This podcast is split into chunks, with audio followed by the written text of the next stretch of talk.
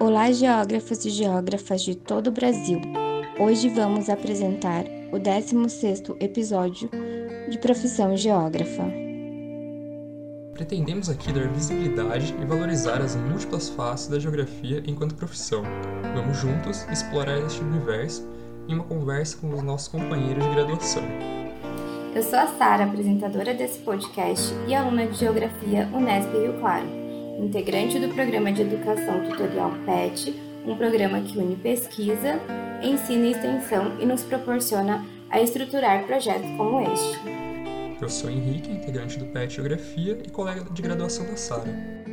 Hoje estaremos em nossa conversa o Henrique Pradella, geógrafo e historiador com mestrado focado em climatologia e atuando como geógrafo há 12 anos. Já trabalhou na área de meio ambiente e geomarketing e conseguiu se encontrar na educação como editor de materiais didáticos. Ele é pai de gatos e gosta de videogame e board games.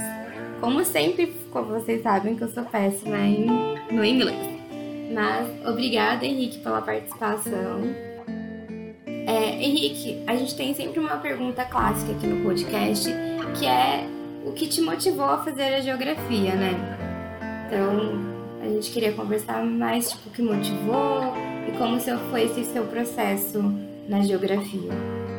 É, bom, a primeira coisa que me motivou a fazer geografia, acho que a principal coisa, foi uma ideia de ter. Eu queria alguma faculdade que me ajudasse a ter uma visão mais crítica de mundo. Eu não estava necessariamente preocupado com empregabilidade ou com altos salários ou qualquer coisa desse tipo. Então, eu queria algo que me ajudasse a ver o mundo de diferentes perspectivas e diferentes formas de atuar nele. Né? Eu acho que a geografia foi fundamental nisso, nesse ponto, porque ela, ela traz noções muito importantes, não só noções espaciais básicas, né, como noção de escala, essa, essa questão de a gente aprender a pensar em escala e interrelação de fenômenos locais, regionais e globais, tudo isso é uma coisa que eu percebi que é muito raro Assim, são poucas pessoas que eu encontrei na minha vida, na minha trajetória profissional, que tem essa, essa habilidade e a gente devia valorizar, valorizar mais isso.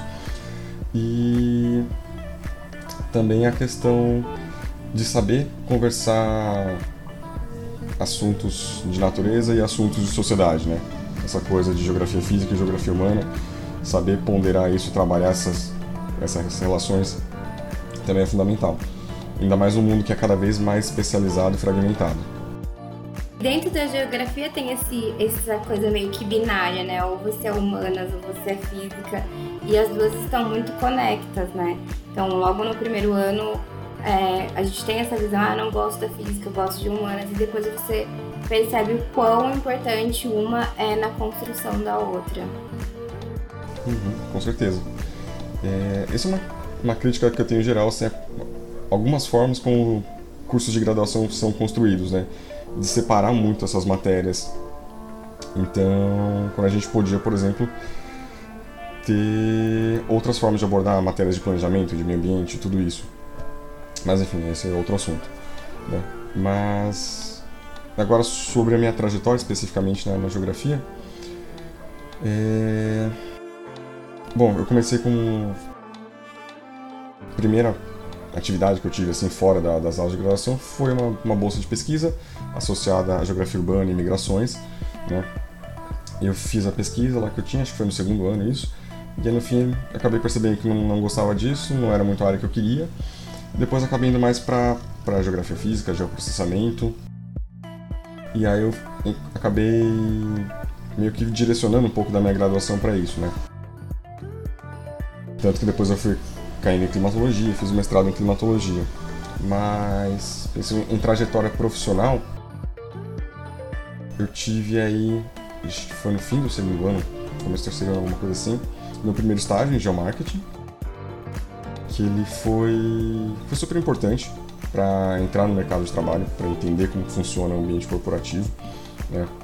E na, na, época ele foi muito difícil por causa da carga horária, né? Que, igual a gente tinha, tinha, tinha comentado na época não tinha restrição de, de horário para estágio que tem hoje, então eram 40 horas semanais que eu fazia mesmo, então era basicamente um trabalho integral e levar isso junto com a faculdade e chegou um momento que foi bem cansativo. E, mas foi, foi um estágio interessante, trabalhar com geomarketing, mas como estagiário fazia muito trabalho braçal, então isso foi uma coisa assim que foi, cansou muito rápido, ainda mais que eu sempre fui, sou muito curioso, quero fazer outras coisas, quero aprender essas outras coisas, mas no estágio às vezes você fica engessado. Mas é meio que.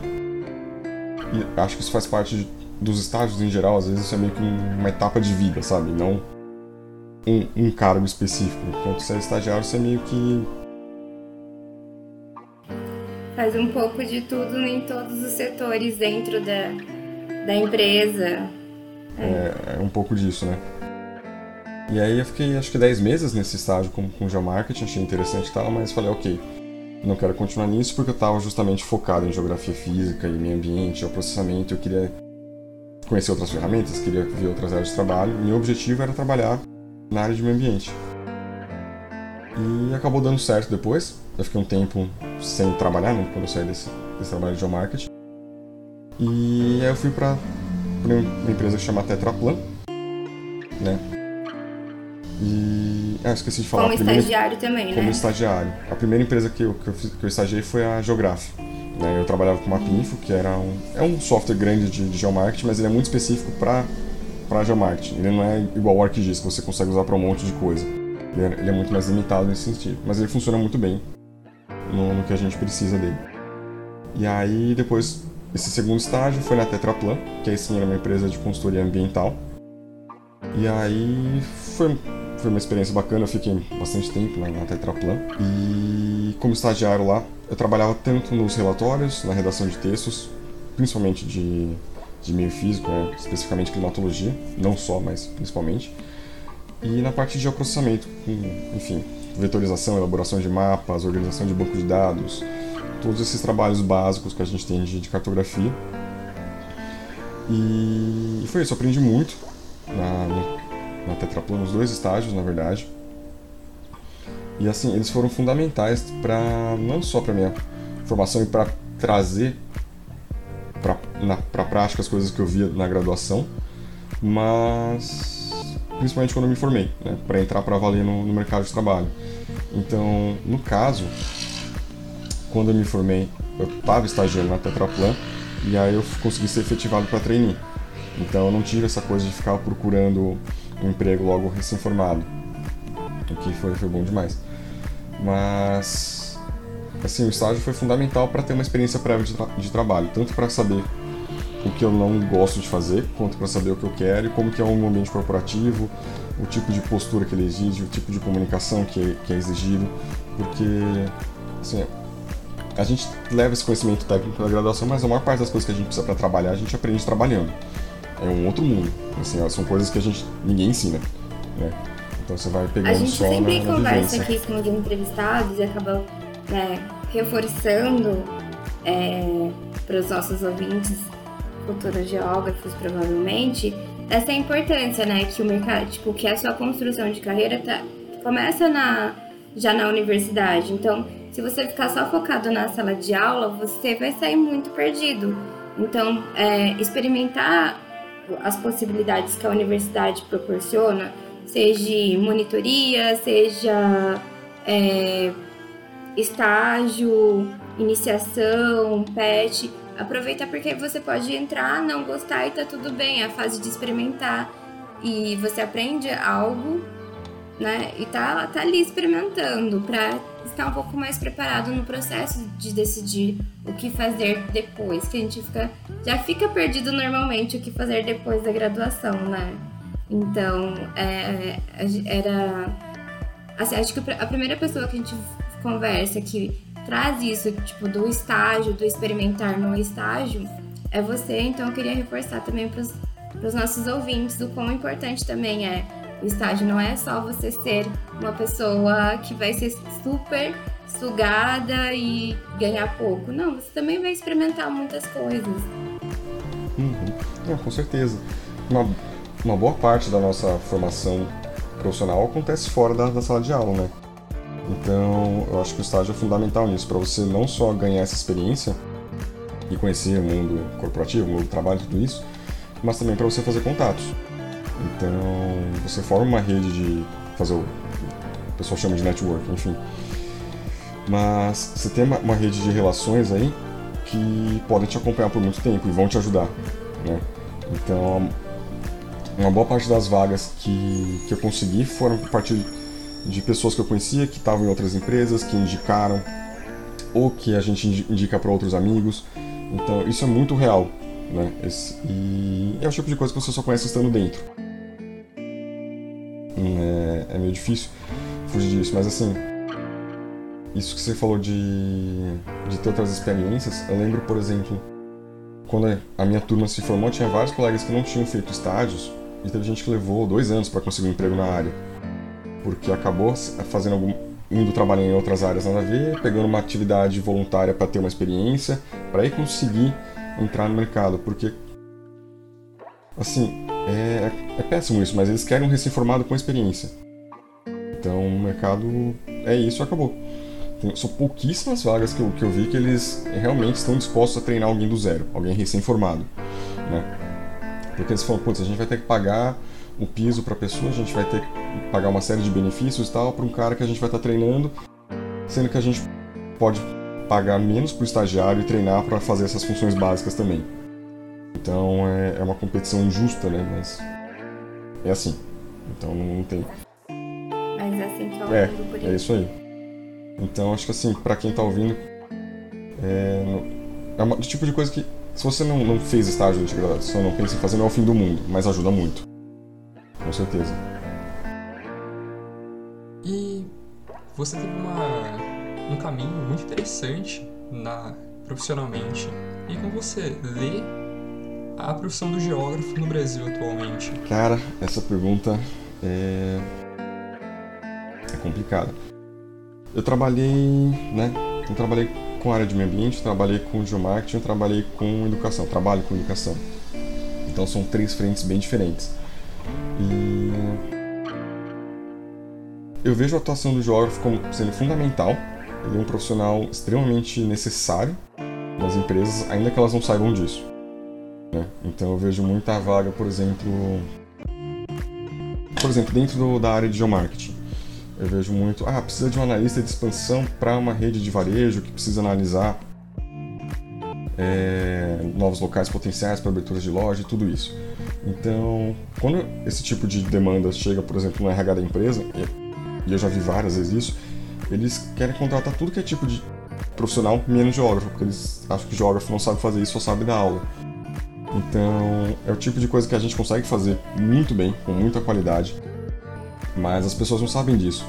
Então, o que eu vejo é que a nossa atuação ela é muito subestimada e, em parte, acho que é um pouco culpa nossa, da gente não, não brigar por esses espaços no mercado. Eu sinto que existe ainda muita.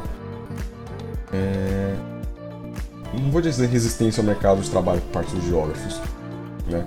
mas existe uma falta de posicionamento. Eu acho que, como classe profissional, os geógrafos são muito mal organizados. A gente está dentro do CREA, que é uma, uma organização que funciona para engenheiros, né?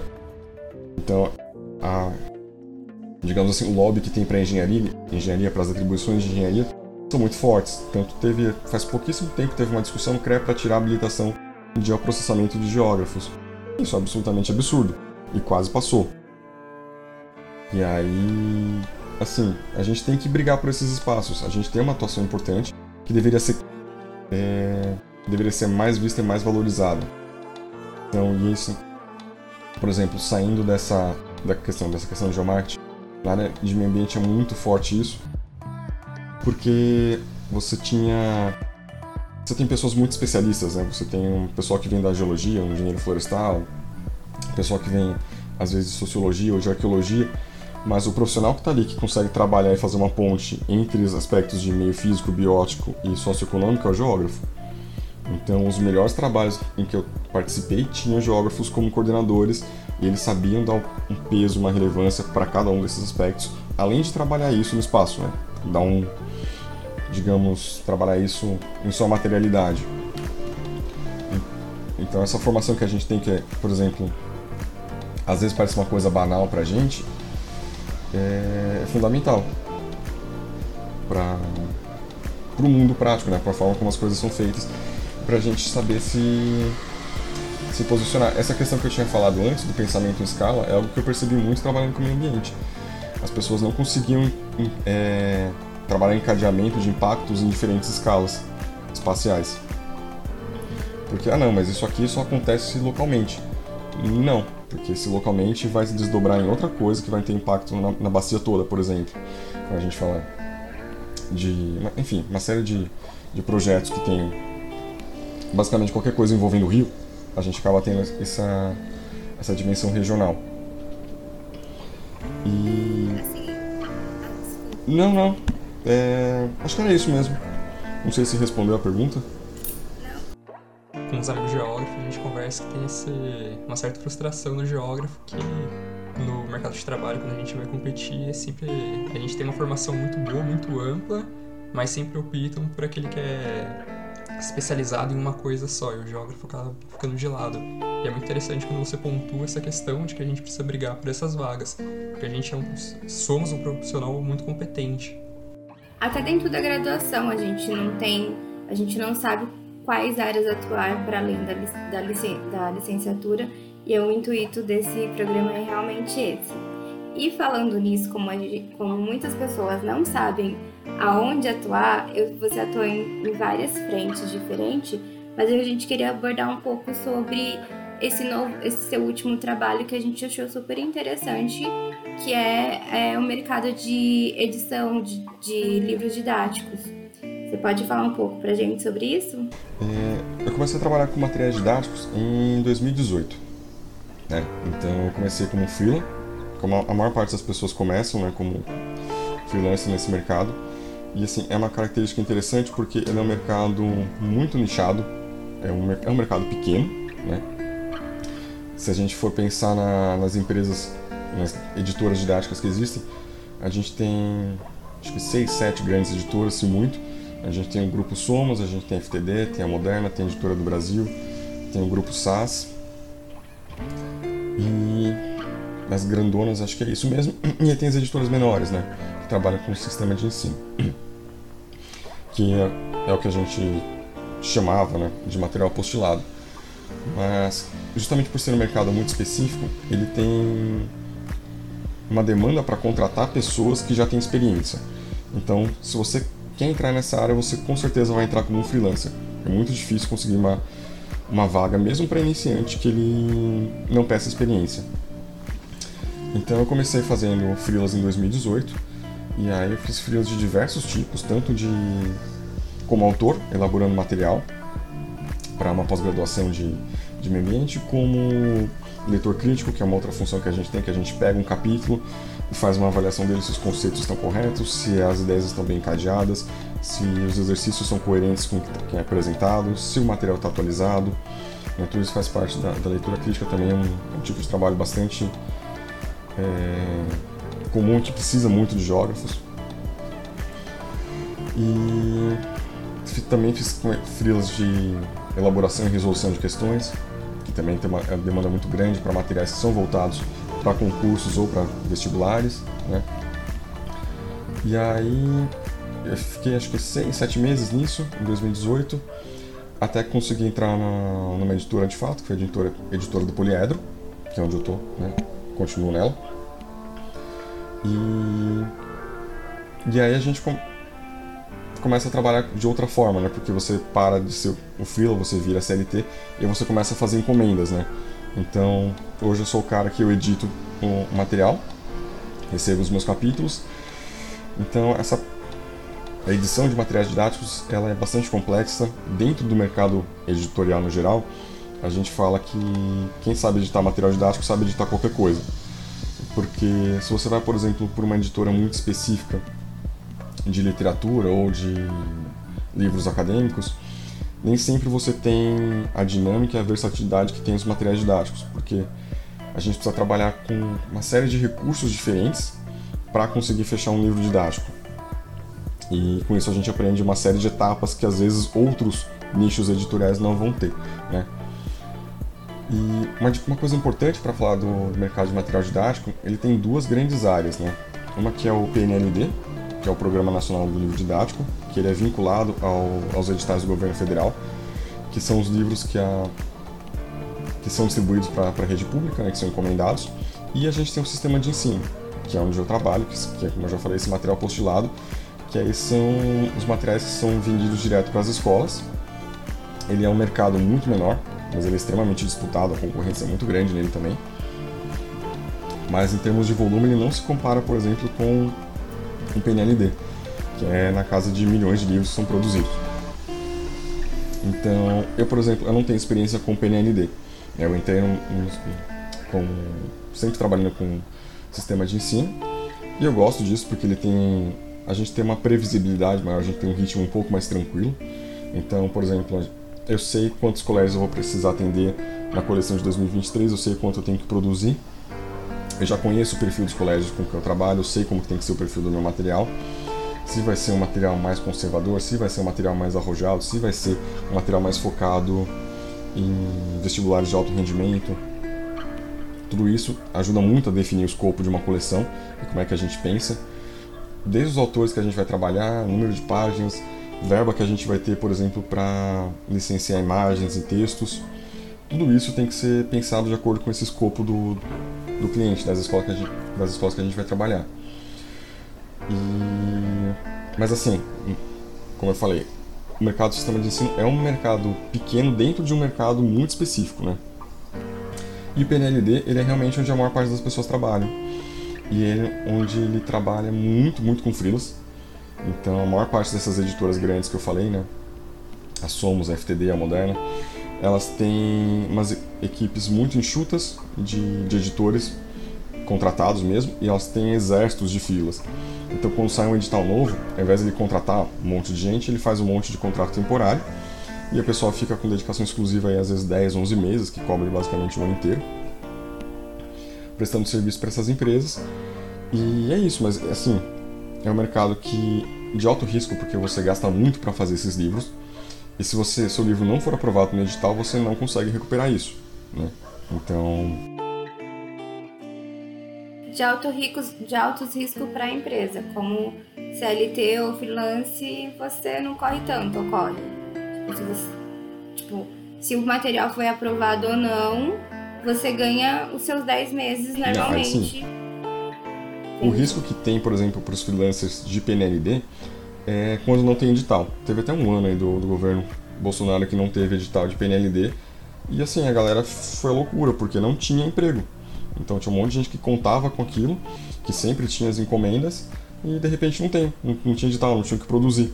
Então foi um ano que muita gente ficou caçando demanda picada, ou foi fazer outras coisas, ou foi dar aula, foi fazer enfim, buscar esse tipo de coisa. Mas essa dinâmica do, do mercado didático eu acho muito complicada. Você ficar dependendo do, de freela. Ainda que sempre tenha muitos, muitas encomendas rolando o tempo inteiro, a, gente sempre briga, brinca que a gente tem carga, uma carga horária dupla. Né? A gente trabalha, sei lá, das 8 às 5, bate o ponto e começa a fazer o freela, porque sempre tem alguma coisa rolando pra gente fazer. Mas eu, por exemplo, não gosto. Mas é uma opção. É uma opção. Uhum. Tá...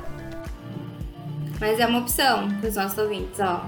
Você tá, você tá precisando, às vezes você não tem um, um, um emprego, vai pro, fi, pro que rola. Uma curiosidade que eu tenho sobre o material é que, assim, ó, querendo ou não, o Enem, ele, ele, foi, ele foi mudando durante um, um, um tempo foi cada vez mais é, ficando interdisciplinar e isso foi mudando as estruturas, principalmente das escolas é, particulares que, que querem, né, o foco também deles viraram passar no Enem, porque muitas federais adotaram isso como sistema. É, isso mudou também a forma de vocês é, é fazer, né, os livros ter mais é, interdisciplinaridade? Sim e não. Dentro, é, existe um esforço muito grande de, de trazer essa interdisciplinaridade, principalmente de vender essa ideia. Então a gente precisa ter elementos que mostram uma interdisciplinaridade, uma conversa com, com disciplinas correlatas para vender isso para colégios, para vender isso para os pais, né? Então eu não tenho como chegar num colégio hoje e vender meu material com, com uma cara defasada, sabe? Completamente cada disciplina estanque. Por mais que o conteúdo seja excelente, eles vão falar, ok, não é isso que a gente precisa agora. Então tem essa demanda por interdisciplinaridade da, das, das, das, escolas clientes, das escolas parceiras. Mas assim, como essa interdisciplinar, interdisciplinaridade funciona na prática é outra história. Porque as, a maior parte dos editores não foram formados de forma interdisciplinar. Então tem muito dessa visão ainda estanque e isso acaba sendo espelhado no livro, não tem jeito. Então, é uma coisa assim, a gente precisa de, de tempo para pensar e testar projetos editoriais. Então, fazer uma coleção nova é uma coisa muito complicada porque você não faz ideia da recepção que você vai ter. Você pode investir pra caramba para ter uma coleção de ponta, mandar isso para os colégios e os professores falar: ah, não gostei disso, não consigo trabalhar esse material na minha aula. Que foi uma experiência que eu já tive, não contratado, mas como freela, participar de um material super inovador, era sensacional. A forma como os conteúdos eram abordados mesmo. Em... Ele tinha uma... essa ideia de grande área de ciências humanas trabalhava história, sociologia, filosofia e geografia juntas, e os professores não conseguiam trabalhar isso. Então, ele era um material assim super bem avaliado criticamente, mas na prática não, não colou. E a gente acabou não fazendo novas edições dele. Então, tem essa dificuldade entre o desejo e a demanda e como é que a gente coloca isso em prática de fato, principalmente é, pensando em, em abastecer o país inteiro, né? A gente não produz só livros para São Paulo, a gente produz livros, a gente tem colégios no Nordeste, no Norte, no Centro-Oeste. E que é importante, né? Ter todo o Brasil inteiro ter o mesmo acesso, porque já tem muita disparidade. Exatamente. E aí conseguir fazer um material que atenda a essas formações de, de professores que são muito diferentes, que têm regionalismos muito grandes que a gente sabe, é, é um tremendo desafio, assim, é um desafio constante de, de pensar a produção de livros para a educação. Henrique, antes de encerrar, que dicas você poderia dar para quem quer ingressar nesse mercado de trabalho? Que, apesar de ter passado a vida inteira com livro didático na mão, não imaginava que era um setor tão amplo, né? É, é engraçado, né, como a gente tem tanto contato com isso e não, às vezes não consegue imaginar um outro lado da produção, né? Eu lembro que quando eu estava na graduação, tinha um monte de gente que queria entrar no mercado didático e não fazia ideia como, porque ele é realmente muito fechado. E depois que você entra, você consegue perceber quão panelinha ele é. Mas a principal dica que eu dou é para começar como freelancer, assim, sem dúvida. Existe muita demanda por freelancer, existem é, demandas mais simples, mais braçais, digamos assim, que você consegue assumir mesmo não, não estando formado, sabe? Que não exigem tanta responsabilidade conceitual ou teórica. Porque editar um, um capítulo inteiro, por exemplo, é uma responsa gigante, porque você pensa na. São milhares de alunos que vão ler aquele material e você tem que estar absolutamente correto nos seus conceitos, no, no conteúdo, tudo aquilo que está apresentado ali. Então, tem uma série de coisas mais simples que a gente consegue fazer sem, sem ter tanta experiência. E aí, é, assim, não tem muito segredo, mas a questão, uma dica que eu acho que pode funcionar muito, é acompanhar pelo LinkedIn ou pelo Facebook as páginas e grupos do mercado editorial. Então, por exemplo, entrar no LinkedIn e começar a seguir a, a Somos, a FTD, a Moderna, a mesma a editora Poliedro, onde eu trabalho, a editora do Brasil, e ali você começa a ver uma série de vagas que essas empresas vão, vão publicando, ou elas publicam um formulário para formar um banco de, de cadastro, para para freelas que eles vão precisar daqui seis meses, esse tipo de coisa. Então sempre, sempre tem alguma coisa desse tipo rolando. Ou é vaga para oferta de freela, ou é formulário para cadastro de, de reserva. Então acho que é isso. Assim, a partir do momento que você consegue, começa a montar a sua rede e acompanhar essas editoras e grupos do mercado editorial, e você também é interessante acompanhar profissionais da área. Então buscar no LinkedIn lá coordenadores editoriais, coordenador pedagógico, esse tipo de coisa, você vai começar e seguindo essas pessoas que também compartilham muitas vagas, você vai ver quantas oportunidades existem ali.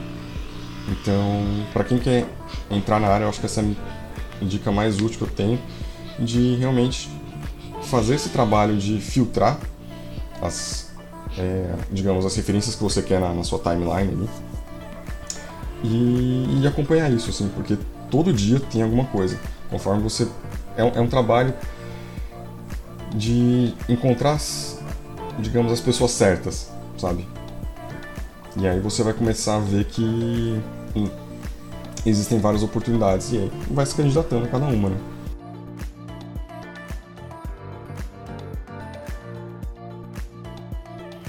Ah, com certeza foi muito útil. E queria falar, lembrar a todos que todo dia 10 nós temos o episódio profissão geógrafo e todo dia 20 temos é, pesquisa em pauta aqui no Espaço Geografia. Obrigada a todos. E obrigada, Henrique, pela participação. Até mais. Tchau. Henrique quer deixar suas redes sociais. O Henrique também faz podcast. Não está só como entrevistado, ele produz podcast também. Sim, tem um podcast em produção aí de história. É, como foi, foi apresentado como sou historiador também. E uma das formas que eu arranjei de trabalhar mais com história foi criando uma página no Instagram, que chama Vai Dar História. E aí eu pego alguns eventos históricos que aconteceram na data lá, que a gente, na data do dia, e falo um pouco sobre aquilo. E tem um podcast que eu estou produzindo para discutir resenhas de livros de história, que vai ser publicado também junto com, com esse projeto aí do Vai Dar História. Então, se alguém quiser acompanhar, seria, seria muito bacana.